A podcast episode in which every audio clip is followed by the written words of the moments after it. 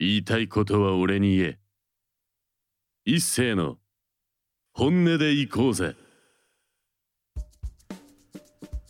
はい、えー、本音でいこうぜのお時間がやってまいりました。今日は12月、えー、23日、えー、明日、明後日と、まあ、ね、浮かれたイベントがあると思いますけど、まあ、そんなことはもうね、あんまり関係なく、最近ちょっと生きてたんで、まあ、今日もね、ちょっと、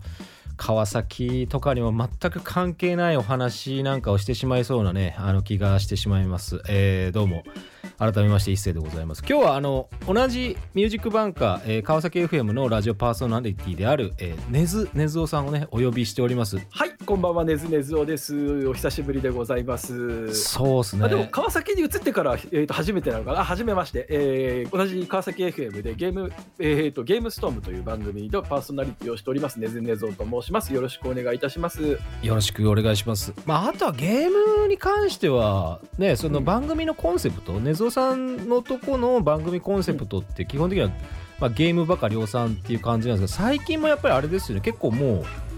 いろんなジャンルの人が結構いらっしゃるじゃないですか。ゲームボ,、まあ、ボードゲームだったりとか、まあ、いろんなジャンルの方がいらっしゃるじゃないですか、ね、あでもうちの番組でボードゲームの人ってえ来たことあったっけな？なんかそういう話を、えっと、はいはい、来てたりするんですけど、本当ボードゲームメインみたいな人は実は来たことないかもしれないです、ね、そうですか最近あれ記憶にないだけで来たかも。わかんない。いやなんか結構ゲームの中での話だったかもしれないですけど結構ね、うんうん、そういうああなんか全然自分たちが知らないなみたいな中身の話も結構されてるんで。一応で言ってしまえば僕も、えっと、ボードゲームを作ってたりした時期もあるので。そうなんですねそうボードゲームの人といえばボードゲームの人だったりもするんですが、はい。うんまあ、幅広くやっております。なるほど。まあそんな話なんですけど今日はあんまゲームの話はしねえぞということであの漫画のちょっと紹介とかね その辺をまたしたいというふうに、えー、考えておりますしあと入りきなかった分は、はいえー、Spotify とかねそっちのポッドキャストの方に、えー、また再度収録もしたいなというふうに考えてますのでねぜひ、はい、えー、最後までお楽しみくださいはい、えー、早速なんですけども、えー、ねずおさんからねあのちょっとあ、まあ、紹介したい漫画があるということなのでそちらのうん、あのお話をぜひお願いします。えーと、今年終わった作品で「死なずの猟犬」という、えーと、不死の、えーと、猟犬と書いて「死なずの猟犬」と読む漫画が、えっ、ー、とね「春田」っていう雑誌で連載してた作品なんですけど、こちらの方が終わりまして、えっ、ー、と伊勢さんご存知ないなさそうですね。いやーなんかタイトルを聞くとすごいなんかいい香りがするタイトルなんですけど、ね、私はね読んではないです。はいえっ、ー、とね、世界観としてはちょっと現代的な感じなんですけど、はい、えーと、その世界では、えーと、人が死ぬとすぐ復活します。うんうんうん。うんうん、一般人というか、はい、でなんですかね、えーと、その復活度合いがなんかあまりにも常識的すぎてなんか今日頭ちょっと痛いなとか思ったらもうまずピストルで頭を撃ち抜きます。で速攻復活してなんかああすっきりしたとかなんかもうあ虫歯ができて歯が痛い、えー、と頭パーンってあ復活ああ虫歯治ったよみたいな。もう人生もうすぐリセマラできますよみたいな状態が恐ろというか恐ろしい状態なんですけど。する必要もないぐらい一発でも全部完全復活でまあ年を取ると死ぬ感じではあるんですけれど、はいはいまあ、それが常識的な世界の中で、うん、まあ、要は異世界じゃないですか。まあ、確かにね。その異世界に、えっと、我々の今の世界から、えっと、普通に死ぬ人たちが行って行くと、えっと、何ですかね。なんか病原菌をまき散らせみたいな感じでその何ですかね。復活の権利をなんかとあることをすると奪われてしまうという。要は同じように頭を打ち抜いたら普通に死ぬし復活はないですっていう風な体質を要は病原菌みたいな感じになってしまうんですね。我々普通の人類が。あ一応だからそこの世界っていうのは、うん、まあ要するに死というものが存在はしないってことなんですよ。世界として基本的には普通に死ぬことはない。ないってことなんですね。うん。事故死とかもないです、はい、うん、ああびっくりしたとかで終わる感じなんですけど、でそのそこに行って何ですか普通に死んでしまう人たち我々みたいな人たちはベクターって言われていて、えーと、このベクターにその要は向こうの人たちなんですかねその世界にいる復活を持ってる人たちが恋をすると,、えーと、何ですかねそのベクターが感染してしまうんです。うん、なのでベクターは危険な、えっと、存在として、えっと、ベクターがバレると,、えっと捕まって殺されてしまいます。はいはいはいうん、で結構、まあ、ベクターが、まあ、その死の中に紛れ込んでたりするみたいなのが、まあ、大前提として、うん。まあ、そのベクター狩りをする人たちだったりベクターを守ろうとする人たちだったりで、まあ、銃撃戦とかでドンパチドンパチっていう感じで、はいはい。はいうん、このもう死なないの前提でのちょっとアクションっていうのが結構やっぱぶっ飛んでてすげえ楽しい。なるほど。でももう終わったんですねじゃあ。えっとね無事になんかまあいろいろななんかまあなんでそのじゃあそういう復活なんてあるのとか、ううんんこの世界の仕組みは何なのかみたいなことをまあいろいろと解決していって割と綺麗にえっ、と今年終わりましてえっ、と大変名作だったのでちょっと一星さんにもぜひチェックをしていただきたいなとちょっと思います。ね。ただね、あのこの、えー、と死なずの猟犬やってた、えーと「春田」っていう雑誌が実は捨て漫画が全然大というか名作揃いでしてあえー、とはいはいはいはい。メジャーどころですと、えー、と今「お強め語り」「音嫁語り」とああか。はいはいわえかります。白明とみこちとか、はい。えー、とダンジョン飯とかなんていうのがメジャー、えー、と有名なところかな、はいはいはいでも他の作品もなんか結構毎回ね、えー、と読み切りを半分ぐらい入れててだから初めてでもなんか、あこの読み切り面白いなとかもあるし年歳人もね面白いのばっかりなんで、えー、と僕は春田定期購読してます。ああそうなんですね。僕どっちかというと、お強めとかダンジョン飯の方は単行本で、あのあなるほどなるほど。あのネカフェで読んだりとかって感じですかね。あの最新刊が出て。僕もね単行本派だったんですけど、はい。ちょっと待ちきれないとか言ってたあの雑誌を買い始めたらまあやっぱ他の漫画も超面白くて多分ねすごい天才的な編集さんとかがいるんじゃないかと睨んでるんですけど。なるほどね。結構そうですね。その万人受けの前にちょっと一回その、なんかねやっぱなんかそういうなんか評論家とか、うん。なんかそのもの言う人たちが紹介するものとしてこの辺の作品結構多い印象が確かに。結構ある。なんかそういううん。なんか、なんかチャラい媒体ではあんまり紹介されないみたいなイメージは割とね、この辺の作品はありますね。うん。あのまあ玄人向けだったりもするのかなと思うんですが、なんかこう普通普通の展開ってもう今はほらいろんなこと漫画もやりきっちゃってる感じは結構あるじゃないですか、まあでもそうですよね。それで まあまもあこういうところに来るんだっていう着眼点がある作品が割とこういう雑誌あうん。春田とかそのまあなんでしょう。まあ要するにこうあんまりねその要するに集英社とか講談社とか小学館じゃないところから割と来る印象はありまあ僕がおすすめのは竹書房ですけどね。あのあ えっと近代バージョンとかね。あのもう中学生時代からのあの読んでましたからあーキンバーの話します。いやいやそれはそれで僕キンマーの話はまたこれがねすごいことになりそうなんです長くけどなっちゃいそうだからちょっとやめときまねしょうか。またにしましょう、はい、この漫画の話には全然関係ないんですけどあの来年ねあのルパン三世があの50周年ということで結構いろんなイベントとかでまたおそらく盛り上がること、まあ、間違いないのであの、はい。私がちょっと好きな曲をあのこれからちょっと紹介させていただきます。えー2006年でシーモの、えールパン・ザ・ファイヤー」まああの唐突にあのちょっと近代麻雀、まあ、竹書房の話になったんで、まあ、ちょっとその辺をちょっと語ってみようじゃないかという話なんですけど、竹書房だと根津さんだとやっぱどの辺からの印象ですか？スタートとしては、そうね僕も高校時代読んでて、はい。別冊だっけな？あのね、東京ゲームという漫画が当時載ってたんですけど、はいはいはい。えっ、とえー、と知ってます？いや東京ゲームは僕はひょっとしたら読んでないかもしれないですよ、はい。えっとね、えーっと作者の方が、えっと、バードとかを書いた、えー。っと青山ひろみさんっていう。今はうん。漫画描いてないですよね、あの人。今も原作になっちゃってますけど、うん。そうそうそう。あ東京ゲームわかりますわかります。あの わかりました。はい。あの青山ひろみさんの名前で思い出しました。あ本当？なんかあの、うん。北斗の剣みたいな世界観で麻雀をやっていくっていそうなんかあの人すごい好きで、すごいなんか絵がねすごい独特で結構そのそうですね。綺麗な感じだったじゃないですか。あとね、うんうん別物で申し訳ないですけど、はい。あの人結構アダルティーな漫画もお書きになってまして、あーそっちに触れた記憶も蘇りましたね今。青山ひろみ先生の。作品でちょっとこみ先生すごい好きでなんかはい。青山パセリって名前でなんかパワーボムシアターっていうのを書いてたりして、それとかもなんか結構割とブラックなショートショートみたいな漫画を書いてたりして、これ竹書房違うかな？まあうんすごいなんかあのストーリーテーラーとしてねやっぱすごい上手いんですよあの人。うなるほどうん、後にやっぱバードとかもね、まあ、バードもリメイクしてまた結構人気出てましたし、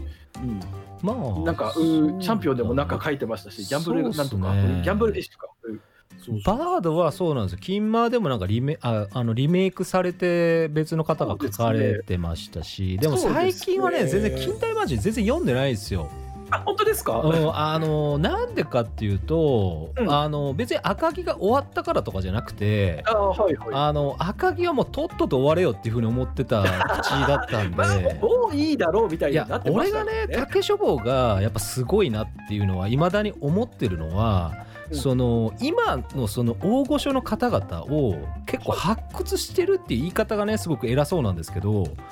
もう要するに川口海二とか、うんまあ要するに西原理恵子とか、まあ、その辺の大御所の方々、ね、あの辺でね、やっぱ、うん、のし上がってというとなんですけど、うん、でに。も作品をコンスタントにやっぱり書き続けてたのはそこからじゃないですか。だから結構その娯楽とかであのー結構なんか麻雀漫画今すっげえ長く続いてる原作の方とかねあの久我雄志先生とかあとはやっぱり福本さんとかねうんうん福本信之さんすごかったですよ。絵のあの下手さは。本当に。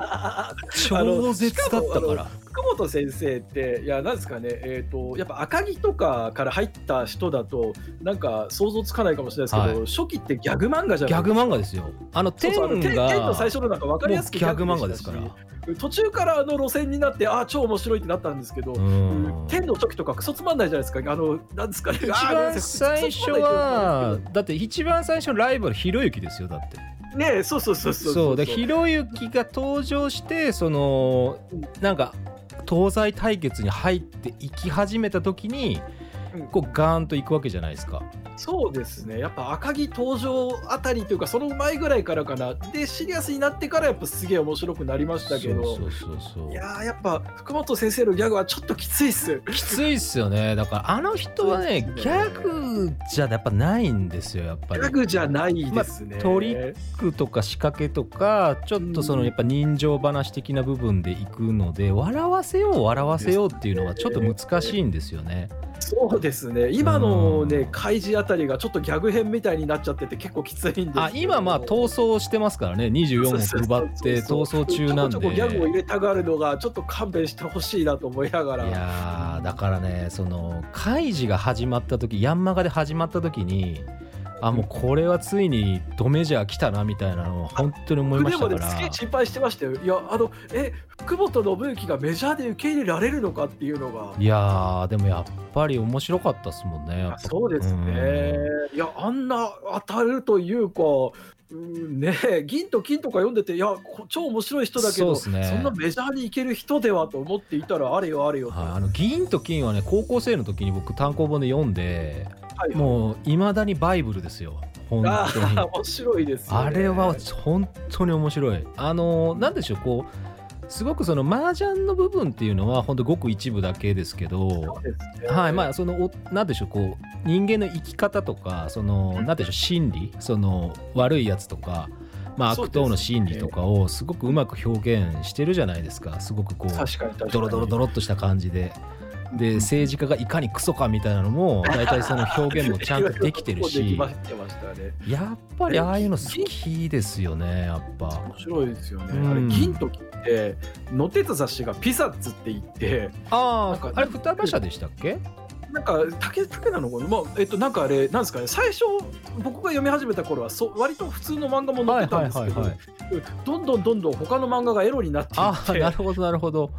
僕は銀と金だけ読みたい読みたいのに、なんか他の漫画が、なんかあれですかね、何をエロ本を読んでいるんだみたいな感じで、ちょっと立ち読みしてると、すごい言われるのがちょっときつかったです。僕はもう単行本で全部読み切ったんで単行本派がいいと思います。そうです。ねあれはすごく良かったですねであとはねそのドラマにもなりましたからあ、そうでしたっけ？あ、おあったああったあったのオリジナルビデオであの V シネですか？あの。銀と金でその銀さんはですね中条清おおで金は豊原康介。ほうほうほうなかなかのあの出来だったんでやっぱねあ。のビデオ借りて 追っかけてましたよ。あちょっとチェックしたいですね。え。えそうそう。だから銀と金でのコンテンツでいくと最近まあ本当に最近だとスロットとかパチスロとかまああの辺かなっていうことですかね。知ってる人が調べて出てくるとすれば。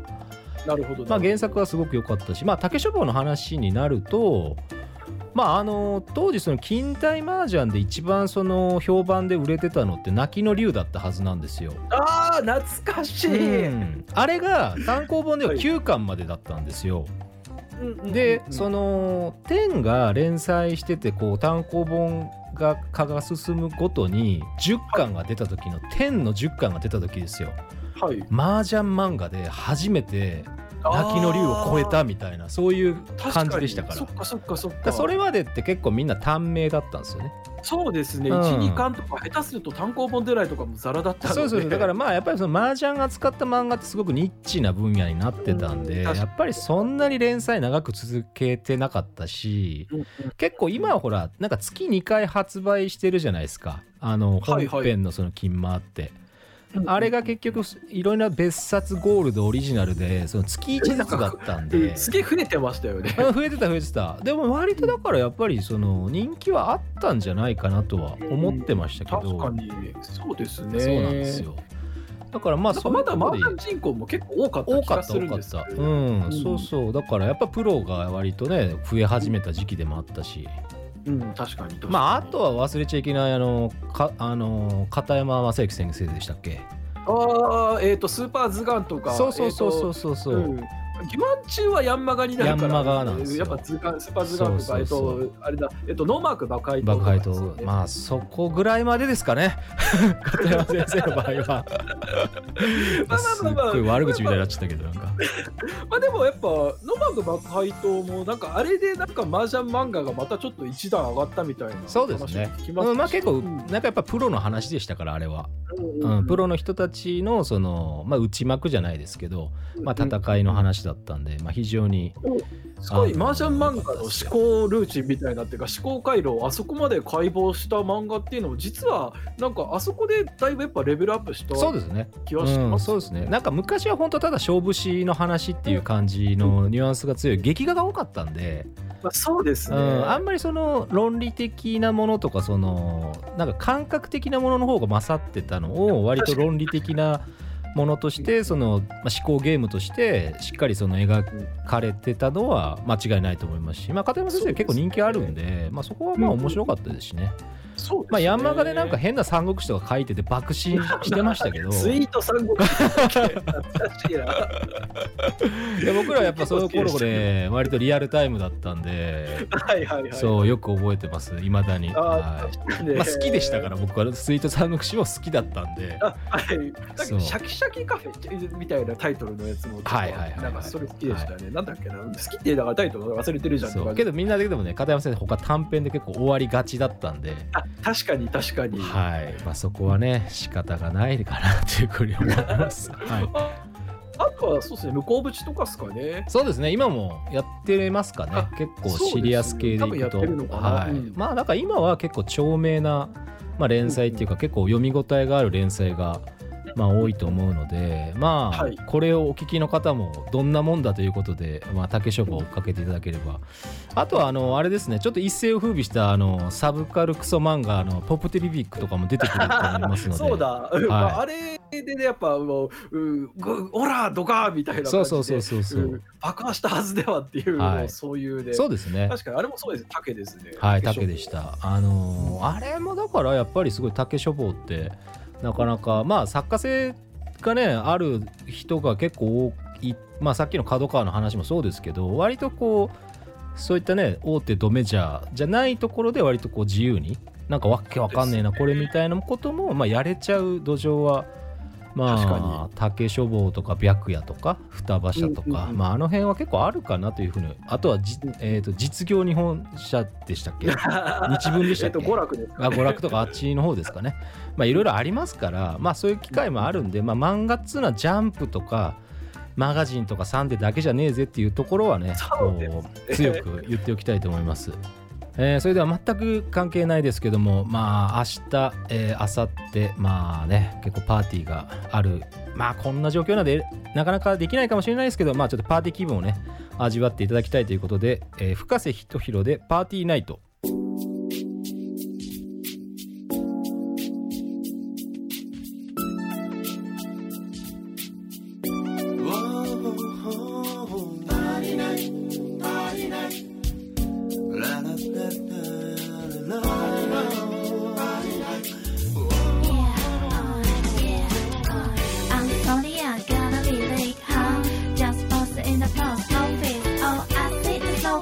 it up on the side. Oh, you must feel like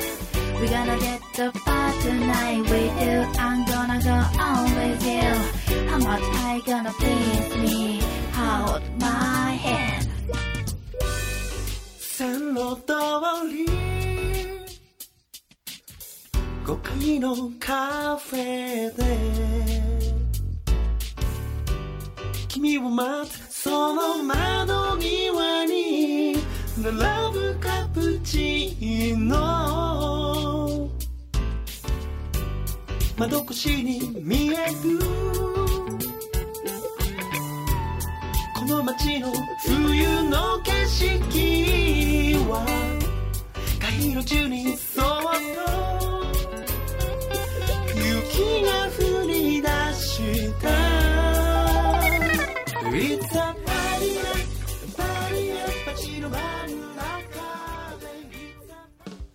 はい、えーそろそろお別れの時間がやってまいりました、えーこの番組ではお便りを募集しております。あなたが取り上げてほしい人物やコンテンツ深掘りしたいテーマとありましたらどしどしお便りください。宛先は本音アットマークミュージックバンカー .com 本音の綴りは HONNE、えーミュージックバンカーで検索するとミュージックバンカー公式ウェブサイトトップページのラジオ番組一覧に宛先へのリンクがございますのでこちらからも送信が可能です。えーあとはアーカイブ等はですね、えー YouTube、えー Spotify の方で聞けるようになってますのと、まあ、Twitter の方も本音でいこうぜで、えー調べていただければ、えー見つかると思いますので、ぜひフォローの方よろしくお願いします。あとはねず、ねずおさんの方から、えー番組等の告知もよろしくお願いします。はい、えー、本音で行こうぜと同じ、えー川崎 FM で毎週金曜22時30分より、現場か量産番組、ゲームストームやっています。えー、あさってですかね、またよろしくお願いいたします。はい、ありがとうございます。で、えーそのこのね、あのー番組をまあ聞いて、まあ、ゲームの話は割とねずおさんの方にお便りしてもらえると、あのーそっちがまた盛り上がるんで、あのぜひ、リスナーの方はよろしくお願いします。こういう話を期待している方はゲームストームへのお便りを ぜひよろしく本音でお願いしま行こうぜす。の方にはちょっとそうですね帝王少年の続きがまだ出ないのかという話をですね、えー、していただけるといいかなと思います。あそっちをねまたこっちでこう本音でねなんでなんだみたいな話をあのできればいいというふうにもあの考えてますでまあ今週はねもうこれまででございますねぞうさんありがとうございました。ありがとうございました。はい。メリークリスマス。えメリークリスマス。それではお聞きの皆さんもまた生き延びてお会いしましょう。ありがとうございました